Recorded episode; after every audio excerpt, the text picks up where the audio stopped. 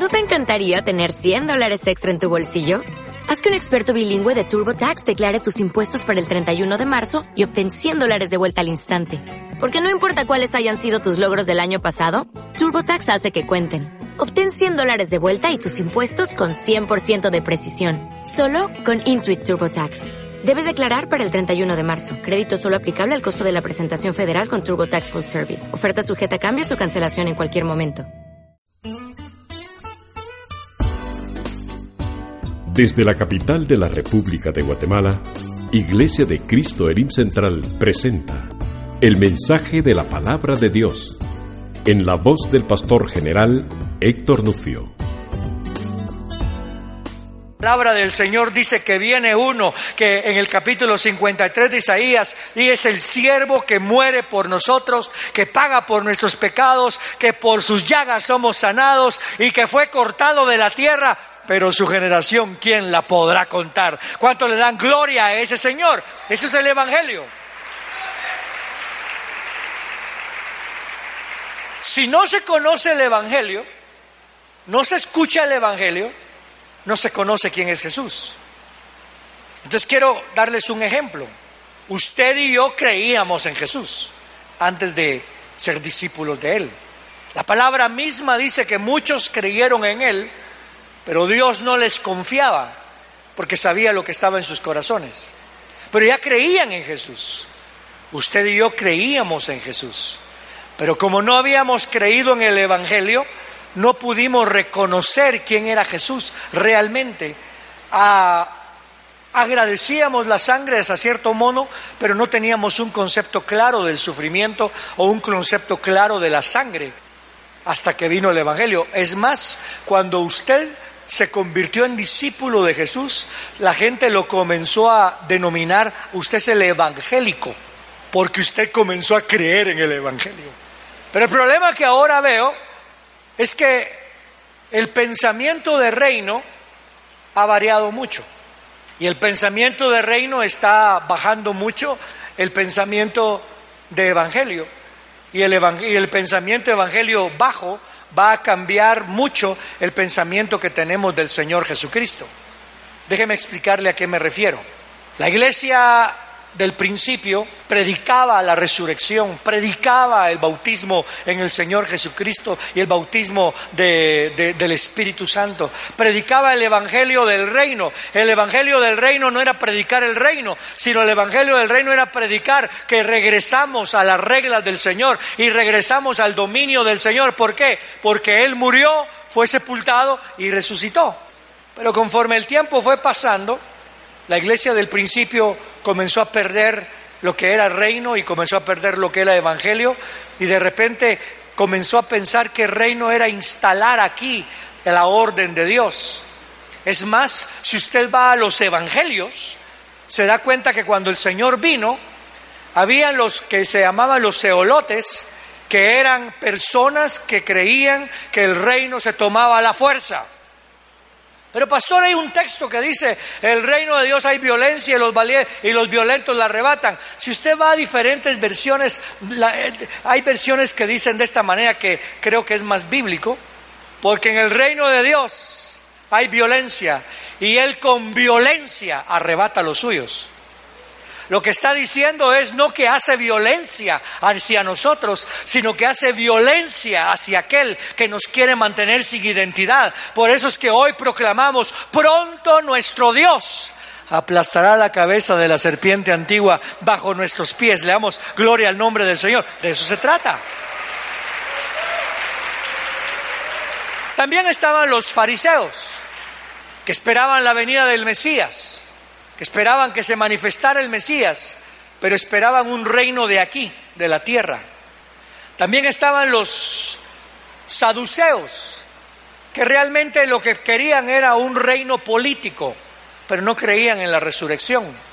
Y habían otras sectas que lo que decían es, el Mesías es simplemente una idea, el Mesías realmente no es real y no esperaban la venida del Señor. Cuando usted comienza a ver lo que ocurrió en ese tiempo, se da cuenta que estamos viviendo tiempos muy peligrosos en donde ya no se predica la venida del Señor en el sentido de anhelarla y de amarla, en donde ha disminuido y ha crecido un concepto de reino que no es el concepto bíblico y ha disminuido el concepto de el evangelio y ha disminuido un concepto de pecado en donde lo que se enfatiza es pecamos, pero hubo uno que nos amó y nos va a perdonar. Pecamos, pero Dios nos va a dar la fortaleza para vencer al pecado. Y quiero que entienda algo. ¿Cuántos aquí no estamos bajo la tentación de pecado? Hoy un hermano muy lindo platicamos y por eso es que voy a usar la ilustración. Porque todos tenemos tentación. Entonces lo que venimos decimos decimos, Señor, quítanos la tentación. Quítanos la tentación. Queremos que nos quites esta tentación. Perdone, mejor escuchemos lo que le dijo el Señor a Caín. El pecado está a la puerta, pero tú te vas a enseñorear sobre él. Porque la Biblia dice que juntamente con la tentación viene la salida. Eso es reino. ¿Está escuchando? ¿Cómo así? Se lo voy a poner en otra forma. Supóngase que usted está 60 libras sobrepeso. Va, 150 libras sobrepeso. Y venimos y le decimos, Señor, quítame la gordura, quítame el sobrepeso. Lo que tiene que hacer usted es despertar el control propio. En inglés se dice sound mind, lo que quiere decir comenzar a pensar adecuadamente para usted comenzar a gobernar el cuerpo de parte del Señor, porque más grande es el que está en usted que aquel que está en el mundo. Pero ¿cómo lo vamos a hacer si no entendemos que somos pecadores y que somos débiles? Pablo lo entendió muy bien cuando le vino un, un, mensajero de Satán y comenzó a decirle a Dios, Dios, hay un adversario, hay un mensajero de Satán que está viniendo a mí y me atormenta y te he pedido tres veces que me lo quites. ¿Y cuál fue la respuesta del Señor?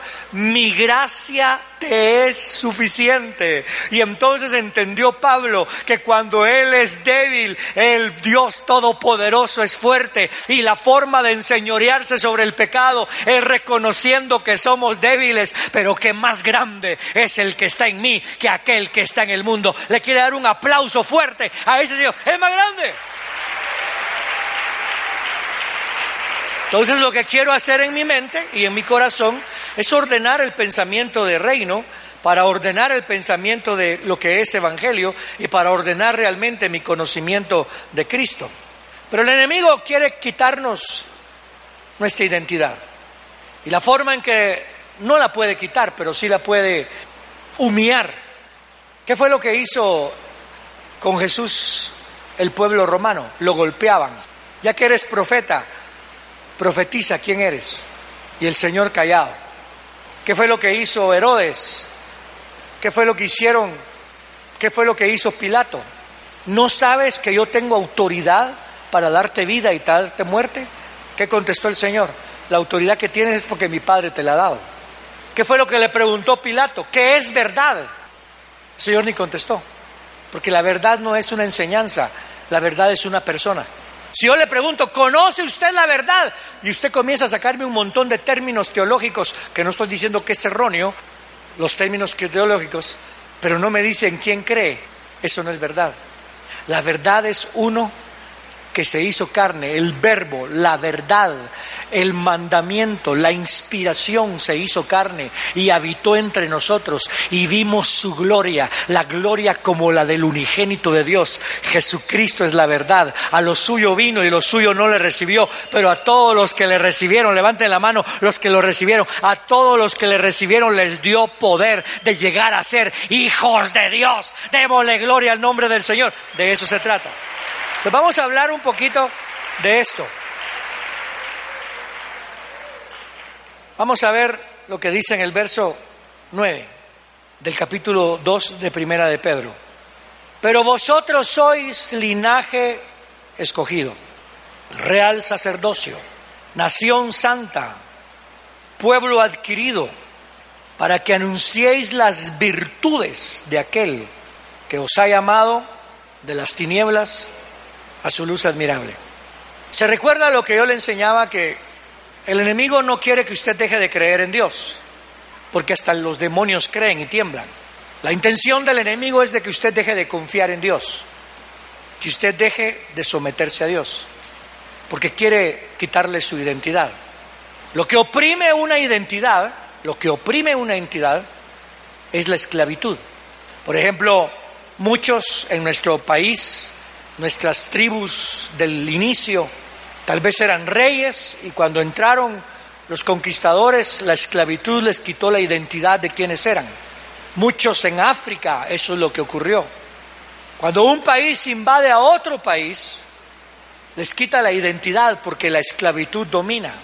Cuando alguien es tomado, llevado a la cárcel, pierde mucha identidad porque la esclavitud quita identidad. Entonces el enemigo nos quiere esclavizar. Por eso es que le llama el Señor, os escribo a vosotros los expatriados, los que están en la diáspora, los que están en esclavitud en otros lados que no es el lugar donde Dios quiere o el lugar donde se supone que Dios quiere que estuvieran. Que dijo el Señor, mi reino no es de este mundo. Lo amarraron, lo llevaron a la fuerza, tuvo que cargar la cruz nuestra, lo entregaron a que fuera juzgado y lo crucificaron, pero él no perdió la identidad. Y después le dice, Dios mío, Padre, Padre, culminado es, consumado es, he terminado toda la obra que tú me mandaste hacer. Yo quiero que nosotros mantengamos, pase lo que pase, venga lo que venga. Y algo que le quiero decir, usted mira problemas en su vida, créame, los problemas son más de los que usted mira. ¿Aló? Usted tal vez mira un problema, es que qué problema, hermano, son mucho más de los que usted mira, pero también le voy a decir, usted a veces no, a veces mira muy poco de lo que le va a ayudar, pero lo que le va a ayudar es mucho más de lo que usted cree. ¿Se recuerda usted cuando iba a Eliseo con el, con el, con uno de sus siervos y el siervo vio un montón de gente que venía en contra de dos personas. Ese siervo no miraba, miraba a la gente que venía, pero créame, él miraba las primeras filas, pero los que iban en contra de él eran mucho más de lo que él creía. Pero cuando Dios abrió los ojos de ese hombre, él vio cierta clase de ángeles, pero también los que estaban con él eran mucho más que los que venían en contra de él. Por eso es que hoy decía, si Dios con nosotros, ¿quién en contra de nosotros? Todo lo puedo en Cristo Jesús que me fortalece.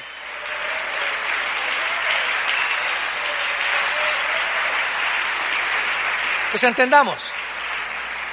¿Qué haría usted si viene y le dice a alguien, Satanás te ha pedido para sanandearte. Ay, Dios mío, ah, la gran. Pero ¿qué haría usted? Pero ya Jesús ya está intercediendo que no te falte la fe. Cuando le dijeron eso a Pedro, ¿qué habrá pensado? Satanás te pidió para zarandearte. Yo ya pedí que no te falte la fe. Pero ¿quién es Jesús?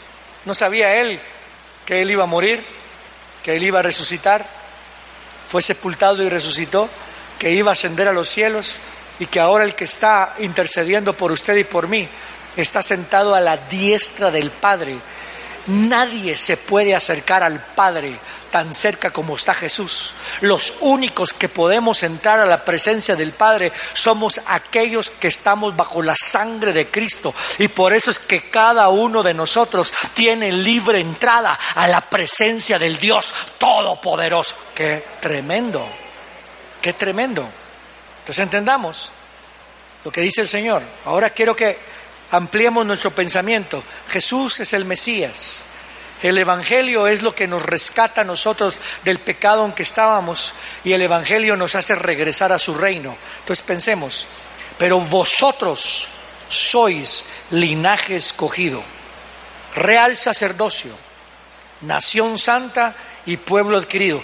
¿Por qué dice esto? Veamos en el capítulo 2 y verso 6. Porque esto contiene la escritura. He aquí pongo en Sión la piedra del ángulo, escogida y preciosa, y el que cree en él jamás será avergonzado. De manera que para vosotros los que creéis es de sumo valor, pero para los que no creen a lo suyo vino y lo suyo no le recibió. La piedra que desecharon los edificadores, esta fue hecha cabeza del ángulo y piedra de tropiezo y roca de escándalo. Aquellos tropiezan siendo desobedientes a la palabra, pues para eso mismo fueron destinados. Ahora, quiero que nos detengamos aquí y pensemos, ¿qué es lo que está ocurriendo? Israel fue llevado al exilio.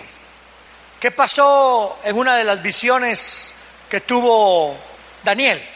Vio una cabeza de oro, vio un cuerpo de bronce, vio piernas de, de que eran de, de, hierro y después una mezcla de dedos de pies con hierro, con, con barro. Eso era lo que estaba en contra de Israel. Y se asustó. ¿Se imagina usted ver una cosa de ese tamaño, preciosa? Pero cuando uno mira una, una figura, uno no mira los pies, uno mira la cabeza. Si usted mira, si toman una foto, ¿usted qué va a ir a ver? ¿Los pies o la cabeza? Supóngase que pasa una estrella del fútbol del mundo, ¿ok? Y comienza a caminar enfrente suya. Y usted se va a tomar una selfie con él. Aleluya. Iba a hablar de Ronaldo, pero ya no me interesa. Y se va a tomar una selfie con él. Y cuando se toma la selfie no se la toma con el rostro, se la toma con los pies. ¿Verdad que no es así? Entonces cuando vio esta gran imagen, su rostro se fijó en los... En lo, eh, sus ojos se fijaron en el rostro, en la cabeza, en lo poderoso, en lo grande, en lo alto. Pero después le llamaron la atención a una piedra que fue arrancada sin manos. ¿Cuántos saben quién es la roca?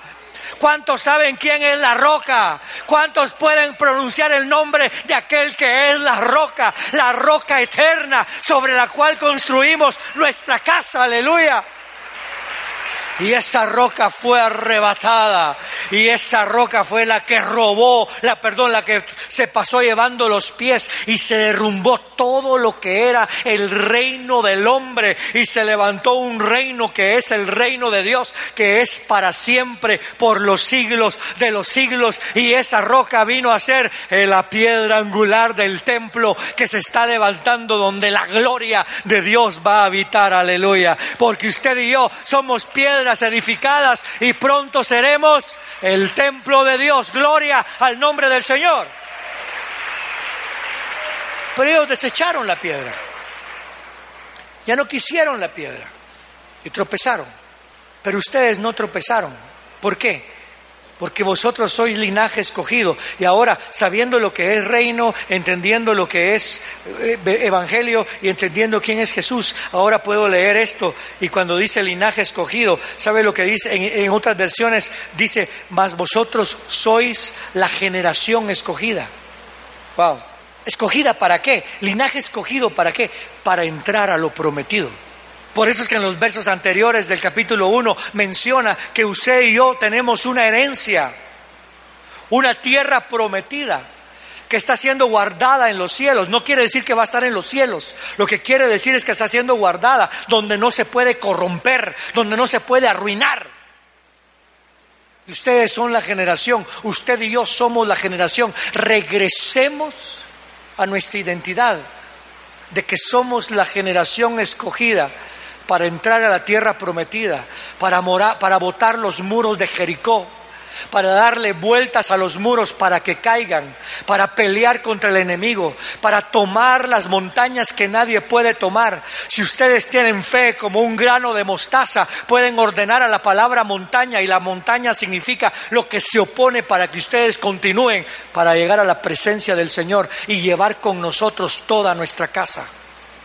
¿Cuántos de nosotros el enemigo no nos ha robado la identidad? Porque nuestra familia no está con Dios. Pero Señor, mi, mi, mamá no te conoce, mi papá no te conoce. Mi mamá a veces hace brujería, mi papá anda con otras mujeres. Señor, ¿qué voy a hacer? Tú eres linaje escogido. No pierdas tu identidad, que la amargura no se enseñoree de ti para que pierdas la identidad que la duda, que el desprecio no se enseñoree sobre ti, que no te haga esclavo para que pierdas identidad. que eres la generación escogida. Pero ¿para qué, Señor? No tengo experiencia, nunca he peleado, pero yo voy delante de ti y yo voy a abrir los caminos y yo le voy a mostrar lo grande que soy yo contigo. Oh, gloria al nombre del Señor. En eso tenemos que ir pensando. La palabra linaje escogido significa a nosotros nos corresponde llevar la batalla. A mí me corresponde llevar el peso. A mí me corresponde estar orando y estar diciéndole, Señor, yo creo. ¿Cuándo le pueden decir eso al Señor? Yo creo. ¿Qué era Josué? Era el linaje escogido, generación. Él dijo, yo y mi casa serviremos a Jehová. Mas vosotros sois linaje escogido, sois real sacerdocio. A ustedes se les ha dado la idea, la verdad de creer en la sangre. El real sacerdocio cree en el valor de la sangre. El enemigo quiere quitarles la idea o la verdad del valor de la sangre. La sangre cubre multitud de pecados. La sangre, aunque la escritura dice en Hebreos, y, la sangre lo purifica casi todo, lo que está hablando es de la sangre que se ofrecían los, que ofrecían los corderos, pero la sangre de Cristo lo purifica todo. Entonces cuando usted venga, el enemigo le comienza a poner que su pasado está marcado que tal vez está marcado usted por lo que alguien más hizo, los pecados de, mi familia, tal vez usted tuvo personas que asesinaron. Y usted dice ahora llevo esta carga, hey, que nadie lo esclavice, que nadie le quite la idea y la gran verdad mas vosotros sois linaje escogido, real sacerdocio. Usted y yo tenemos que tener claro la identidad de la sangre de Cristo. La sangre de Cristo es poderosa, aleluya. No porque tenga valor en sí, un valor místico, sino porque es la sangre de Cristo la sangre del Mesías. Él se dio por mí y se dio por usted. En Él está la vida eterna. ¿Sabe por qué le digo eso?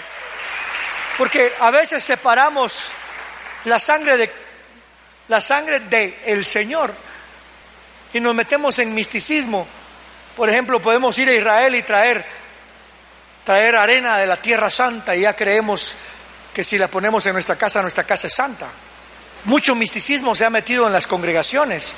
Ya vendemos aceite para, para que sanen de, una enfermedad, hay, hay aceites que sanan de esto, aceites que sanan de lo otro, aceites para ungir casas, aceites para oír. Y hermano, por favor, no me estoy burlando de eso, me preocupa, porque ponemos nuestra fe en algo más que en el Señor. Y antes del Evangelio, nosotros teníamos fe en muchas cosas, pero no teníamos fe en la persona porque no la conocíamos, pero ahora creemos en el Señor Jesucristo. Por eso es que cuando venga una profecía, antes de creer la palabra, créale al que habló, aleluya. Abraham le creyó a Dios y eso le contó por justicia, la gloria al nombre del Señor. A eso le creyó Abraham, le creyó al que habló, no a lo que dijo. Tenemos que ser muy cuidadosos. Vosotros sois linaje escogido, real sacerdocio y aquí es donde viene mi, forma de vivir. Nación santa. Nación santa. Tengo que vivir como le agrada a Dios. Dígalo conmigo. Tengo que vivir como le agrada a Dios. Dígale a alguien que está cerca de usted. Tengo que vivir como le agrada a Dios. Dígale de nuevo. Tengo que hablar como le agrada a Dios. Ahora dígale de esta manera.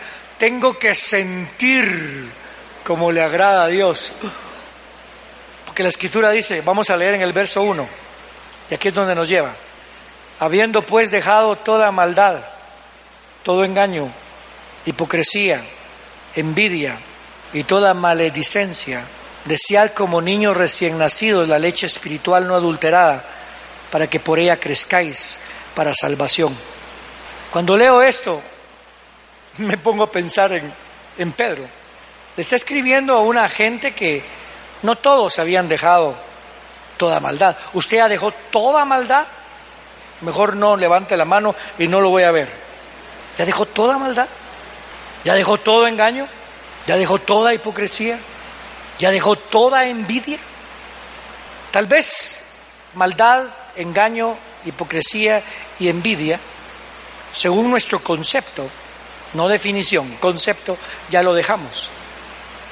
Pero ¿qué tal y toda maledicencia? ¿Sabe lo que quiere decir maledicencia? El hablar mal de otros. Ahí ya cuesta más. Yo cuando estoy en reuniones, siempre sale el hablar mal de alguien. O se habla mal de los gobiernos, o se habla mal de esto. Entonces uno no puede tener su opinión. Es que, perdone, nada más le estoy hablando de que a veces llegamos a hablar mal de una persona y cuando hablamos mal de una persona ya deseamos el mal a esa persona. Y eso es peligroso. Si yo comienzo a hablar mal de una persona, mañana hablo mal de esa persona, pasado pasado también y paso una semana hablando mal de una persona, finalmente ya le deseo el mal a esa persona. Y dice Pedro, habiendo pues dejado toda maldad, todo engaño, hipocresía, envidia, toda maledicencia, desead como niños recién nacidos la leche espiritual no adulterada, para que por ella crezcáis para salvación, puesto que habéis probado que el Señor es bondadoso. Eso es ser nación santa. Nación santa es dejándolo todo y ahora, después de dejarlo todo, la única forma de crecer es desear la palabra. De nada sirve nacer de nuevo si usted no madura con la palabra. ¿Cuántos han visto la dulzura de un baby? ¿Verdad que un baby es tierno? Cuando nace un baby nace llorando. Usualmente y, si no, pues lo hacen llorar, ¿verdad? Porque tiene que respirar. Pero, pero es increíble. La primera vez que llora su baby, no lo emocionó. A mí me emocionó. Oía, oía a mi poli llorar y oía oía mi baby nieto llorar y ¡ah! se le pone a uno, todavía tenía pelo, los pelos de punta. Se emociona uno. Qué cosa más linda. ¿Cuántos han visto un baby durmiendo? Uno lo mira, se le queda viendo y, ah, qué cosa más linda, le entra una paz a uno, ¿verdad que sí? ¿Cuántos se regocijan cuando el baby tiene hambre?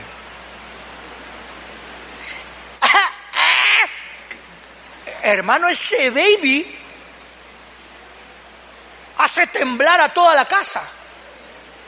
Si la mamá va a hacer una pacha, hacer la pacha, y corre, toda asustada, apúrate, apúrate. Y el papá, se está muriendo el baby, apúrate. Cálmese. ¿Qué es lo que dice? Desear como niños recién nacidos la leche no adulterada. Que todo el mundo sepa que lo que ando buscando es madurar. Que el diablo sepa que lo que ando buscando es madurar. Que los enemigos sepan que lo que ando buscando es madurar. Que la congregación sepa que lo que yo deseo es madurar. Que lo que esta casa desea es madurar para la gloria y honra del Señor Jesucristo. Porque somos nación santa. Hemos sido separados. La palabra santa quiere decir separados. Para desear la palabra. No para desear que me que para tener satisfacción en mi alma, en el sentido de hacerme bien, de sentir bien, sino para que me venga la palabra a ocasionar un deseo de madurar, un deseo de cambio. Y la única y exclusiva forma en que un pueblo puede madurar es a través de la palabra del Señor. No puede haber madurez sin la palabra del Señor. Lea la Biblia, pero más que todo léala con hambre. Más que todo no lo lea para aprender, sino lea para someterse por eso dice, desead como niños recién nacidos la leche espiritual no adulterada, para que por ella crezcáis para salvación. La, palabra crezcáis no es para ser salvos, sino que tu salvación se comience a manifestar, puesto que habéis sido probado, hemos probado que el Señor es bondadoso. Usted sabe que el Señor es bondadoso. Acercándoos a Él, la piedra viva, que fue ciertamente rechazada por los hombres, pero delante de Dios es elegida y preciosa también vosotros ser edificados como piedras vivas en casa espiritual para ser un sacerdocio santo, a fin de ofrecer sacrificios espirituales agradables a Dios por medio de Jesucristo. Por esto contiene la escritura. He aquí pongo en Sión la piedra del ángulo, escogida y preciosa, y el que cree en él jamás será avergonzada. ¿Sabe por qué? Porque lo que estamos edificando, al final ahí va a habitar el Señor. Dice que todo lo que edificamos va a ser probado como por fuego. La paja va a ser quemada, lo que no sirve va a ser quemado, pero lo que hemos edificado para el Señor no va a ser avergonzado, porque ahí va a habitar el Señor. Oiga lo que dice luego, aquellos tropiezan siendo desobedientes a la palabra, para pues para eso fueron destinados. Pero vosotros sois linaje escogido, ya sabemos qué es eso. Real sacerdocio, nación santa. He sido separado. Por eso es que no puedo ser yo esclavo, porque la esclavitud me quita la identidad. Se me olvida quién soy. Se me olvida para qué existo. Y puedo dejar de funcionar en la forma en que el Señor quiere que funcione. Y puedo dejar de interceder por aquellos por los cuales tengo que interceder. Y entonces dice, para que anuncien las virtudes de aquel que os ha llamado de las tinieblas a su luz admirable. Estaba viendo Nat Geo, están sacando una cosa que se llama The Hitler's Youth, los jóvenes de Hitler. Me asombró que muchos de los que crecieron en, en las jóvenes de Hitler, algunos eran judíos. Incluso sale uno ahí que estuvo en la SS, que era el cuerpo militar o el cuerpo que más cubría y ejercitaba las órdenes de Hitler. Y uno de ellos era judío. Y por mucho tiempo escondió, siempre escondió su genética, escondió lo que él era. Y cuando nomás se dio cuenta que todo lo, todo lo que había pasado, él dice, después de mucho tiempo, después de años, después de ver lo que había ocurrido y de entender lo que era el ser judío, regresé a mi casa. Qué curioso, ¿verdad? Fíjese lo que pasó con el hijo pródigo. Le dijo el padre, padre, dame mi herencia. Su identidad no estaba en el padre, su identidad estaba en la herencia. Cuando salió, comenzó a gastar la herencia. Cada centavo que, que gastaba perdía identidad. ¿Me explico? Cada centavo que gastaba perdía identidad, porque su identidad era la herencia, su identidad era el dinero. Cuando se quedó sin nada de dinero, se quedó sin identidad porque era esclavo, según él, porque la identidad no se pierde. Entonces se fue a la posilga. Y cuando se fue a la posilga, comenzó a, a cuidar cerdos. Y tuvo tanta hambre que deseaba la comida de los cerdos. Y de repente volvió en sí. ¿Y qué fue lo que dijo? En la casa de mi padre. Regresó la identidad del padre ¿Y qué fue lo que dijo? Volveré a la casa de mi Padre. Acércate a mí, dice el Señor, y yo me acercaré a ti. ¿Por qué? Por favor, entiéndalo. No sé cómo andamos. No sé cómo está nuestro corazón. El único que lo sabe es el Espíritu Santo que habita ya en usted. Pero quiero recordarle que usted es el linaje escogido. Usted es la generación escogida que va a tomar el reino que va a tomar sometiéndose al rey. Usted es el real sacerdocio. A usted le oye Dios porque entiende el valor de la sangre. La sangre purifica, la sangre santifica y la sangre hace expiación por nosotros. Usted es un pueblo adquirido, nación santa. Somos separados. Y vamos a anunciar a toda potestad y a todo principado las virtudes. La palabra virtud aquí se puede entender. Él fue bondadoso conmigo. Él fue bondadoso. Hace años me contaron un testimonio, si es cierto o no es cierto, no, no, no sé, pero hace años me contaron algo que había ocurrido, que dice que estaban reprendiendo un demonio y el demonio, el demonio cuando lo echaron fuera, el demonio dijo, yo odio a los cristianos porque pecan y los perdonan, pecan y los perdonan, pecan y los perdonan. Y nosotros pecamos una sola vez y nos echaron. No sé si es cierto, pero le voy a decir una cosa. Cuando subamos a la presencia del Señor, van a ver de seres mejores que nosotros, observándonos, más finos que nosotros, de mejor calidad humana que nosotros. Y nos van a decir, ¿y estos por qué suben? Y ustedes van a decir, hey, ¿qué quieren que haga? Mi Dios es lento para la ira y grande en misericordia. Es la única realidad. ¿Pero por qué tiene que predicar él? ¿Qué quiere que haga? ¿Y por qué tiene que adorar? ¿Qué quiere que haga?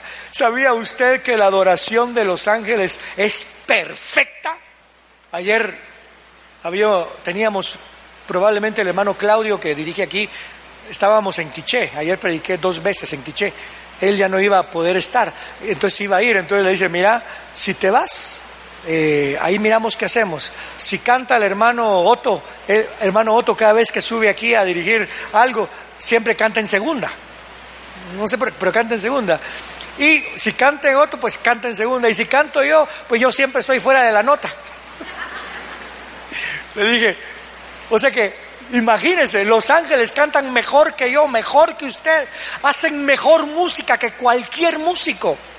Pero cuando usted y yo cantamos, estemos en segunda o estemos fuera de nota, nuestro Padre inclina el oído y todos se callan porque somos el pueblo adquirido para declarar la virtud de aquel que nos amó y nos arrebató del reino de las tinieblas y nos trasladó al reino de la luz en su Hijo amado. Pero tenemos que cambiar, y tenemos que ser transformados y tenemos que permitir que el Señor haga la obra. Y tenemos que tomar autoridad sobre nuestro propio ser. Tenemos que tener control propio, una mente sana, un sound mind se dice, una mente sana, una mente que realmente entiende lo que está ocurriendo. Temores, póngalos a un lado. Mejor métase a su identidad. Soy linaje escogido. Dígalo conmigo, soy linaje escogido. Soy un real sacerdocio soy una nación santa y voy a declarar la virtud de aquel que me llamó de las tinieblas a su luz admirable. Padre, te pido por esta congregación. Esta es la generación, esta es la generación desde Jesús para acá, es la generación que va a entrar a la tierra prometida. Es el real sacerdocio que va a interceder por los nuestros, porque sabe el valor de la sangre. Es la nación santa que se va a estar limpiando y diciendo, ven Señor Jesús, y vamos a declarar a todo pueblo y a toda nación que de tal manera amó Dios al mundo que dio a su Hijo unigénito, para que todo aquel que en Él crea no se pierda, mas tenga vida eterna. Y ahora la pregunta es esta. En ocasiones, pero en ocasiones mi identidad ha bajado. Con lo que pasó con mi madre adoptiva que intentó matarme. ¿Cuántas veces alguien ha sido abusado y pierde identidad?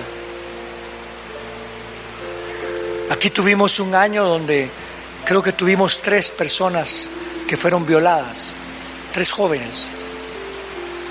Y el enemigo las humilló, se burlaba. Yo no quiero hablarle a, a sus sentimientos, ni quiero hablarle a sus emociones. Quiero hablarle al espíritu que habita en usted. Hay personas que porque no llenan los requisitos de otro o los requisitos, fíjense bien, por ejemplo, cuando veníamos nos, nos decían, ¿y cuántos hijos tienen? Tenemos uno. ¿Y por qué solo uno? ¿Qué les pasó? No sabían que habíamos perdido tres. Mi esposa una vez se puso a llorar porque no podíamos tener hijos. Yo le dije, yo no me casé por hijos. Me casé porque te amo tú me amas. El Señor nos trajo. A Annie, nuestra hija adoptiva, la madre la persiguió, la quería matar, la persiguió con un cuchillo. Eso le afectó su identidad. Personas que han pasado por divorcios, les afecta su identidad, pero no se las quita. En ocasiones he tenido amargura, he tenido rencor, en ocasiones he visto a otros de menos y he deseado que cosas pasen en mi vida para que me quite de esos pensamientos. Pero llega un momento en que uno dice, Señor, yo no soy ese, yo no soy esa. Yo tengo que cambiar porque mi identidad es otra. Soy hijo de Dios. Y si usted ha estado afectado por cualquier situación como esta, yo le suplico, póngase de pie, porque nos vamos a ministrar. Si usted ha estado afectado en sus pensamientos, en su corazón, en su vida, póngase de pie, porque vamos a decirle, Señor, transfórmanos, cámbianos, llévanos a un punto en el cual nosotros podemos ver la mano de Dios, podemos ver lo que tú eres. Porque hoy vamos a orar por ustedes, personas que estamos igual. Estamos igual tal vez en las mismas condiciones y en los mismos peligros, pero estamos igual también bajo el mismo Dios. El mismo Dios que me ama a mí, el mismo Dios que nos ama a nosotros, es el mismo Dios que le ama a usted. Y hoy el Señor nos va a usar. Hoy vamos a ver la gloria de aquel que nos llamó de las tinieblas a su luz admirable y vamos a anunciar las virtudes. Dios es bueno. Dígalo conmigo, Dios es bueno. Si usted desea venir por oración, comienza a venir aquí, por favor, porque vamos a orar y vamos a ministrarnos un momento. Venga y vamos a decir, Señor, hoy nos sometemos delante de ti, nos sometemos delante de tu persona, nos sometemos a lo que tú vas a hacer nos sometemos a lo que estás haciendo. Nos sometemos, Señor, a lo que harás.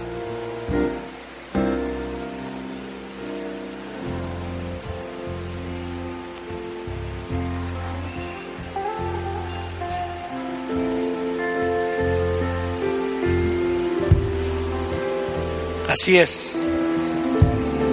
Hoy salimos de la esclavitud.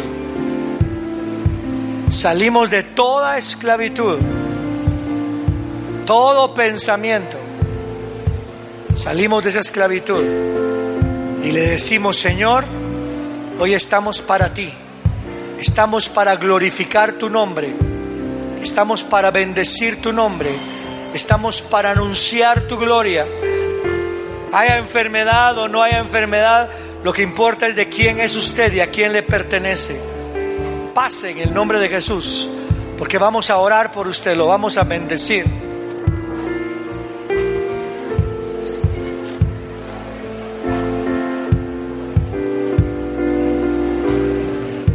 Ponemos nuestro matrimonio bajo tu gobierno, la vida de nuestros hijos bajo tu gobierno, Señor.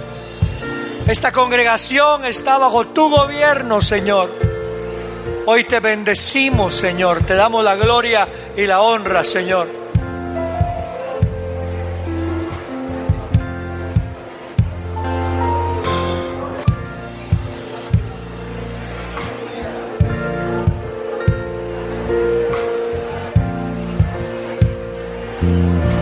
el hijo pródigo puso su mirada en el dinero y era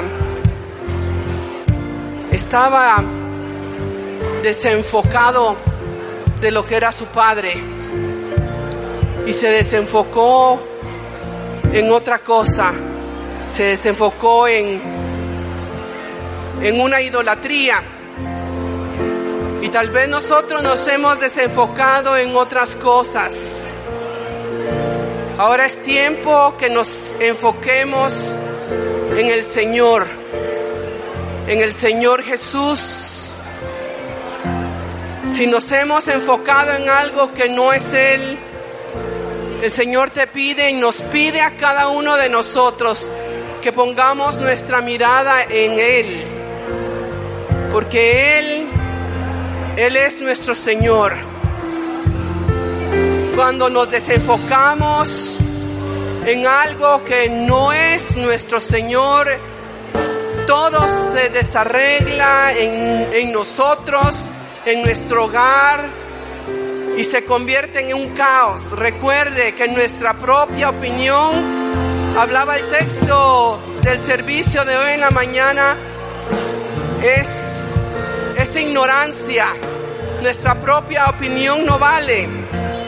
La palabra trae a luz, trae a luz la palabra del Señor y nos trae a orden. Nosotros venimos todos desordenados y cuando venimos a la luz, la luz viene y nos ordena. Y eso es lo que queremos, que Dios venga y ordene nuestro, nuestra mente, nuestra opinión, porque venimos, veníamos de un mundo de tinieblas y a veces creemos que podemos revolver las tinieblas con la luz y eso no se puede. Eso es ignorancia, las tinieblas son ignorancias. Entonces hoy venimos a, a ti, Señor amado, a decirte, Señor, límpianos del viejo hombre. Límpianos del viejo hombre. Venimos a ti, Señor, a decirte, Señor, somos nueva criatura. Somos nueva criatura, Señor. Queremos aprender de ti, Señor. Tú nos has sacado Tú nos has sacado de las tinieblas. Tú nos has sacado, nos has arrebatado de tinieblas, Señor amado. Y nos has puesto, Señor. Arrebatado quiere decir, esto es algo fuerte, arrebatado de las tinieblas. Y nos has puesto en un mundo de luz. Venimos a ti, Señor amado, a decirte, Señor, límpianos Límpianos, Señor amado, de toda impureza. Límpianos, Señor, de toda hechicería.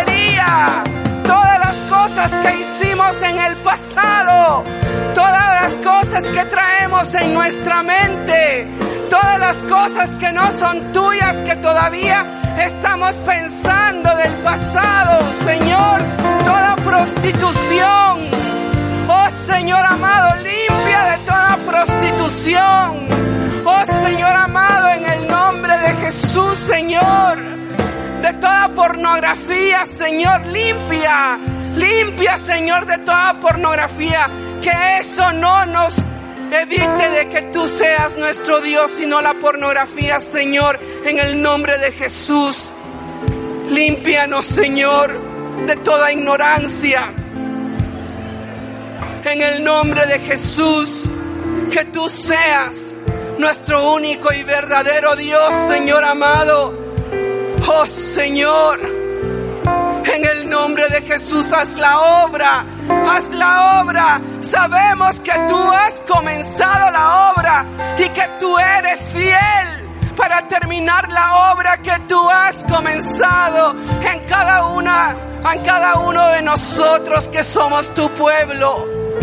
Oh pueblo amado del Señor, pídele al Señor hoy y dile, Señor, tú has comenzado la obra en mí. Levanta tu mano y dile, tú has comenzado la obra en mí y tú eres fiel. De terminar la obra en mí, que yo pueda, que yo pueda terminar mi carrera contigo, Señor amado.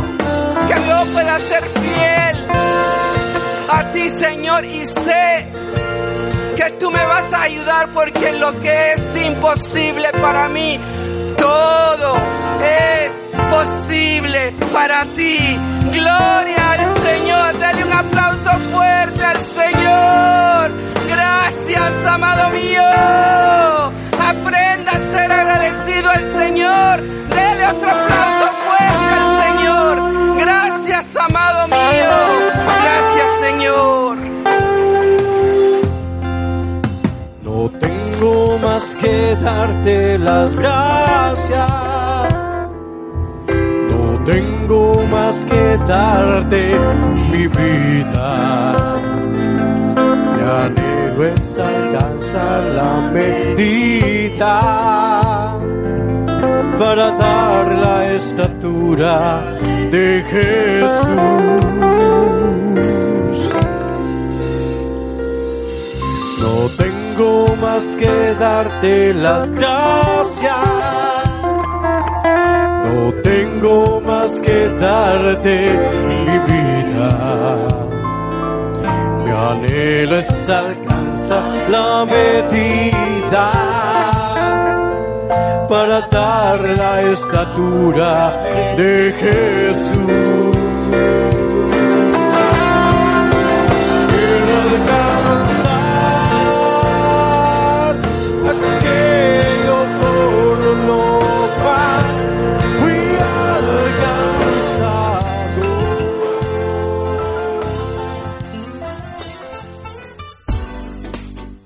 Usted escuchó el mensaje de la palabra de Dios desde Iglesia de Cristo Elim Central en la capital de la República de Guatemala.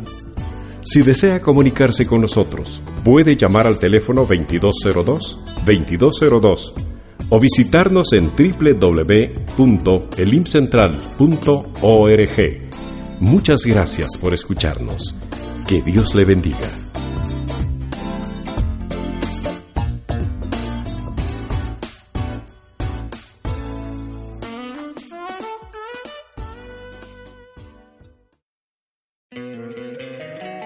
Encantaría tener 100 dólares extra en tu bolsillo?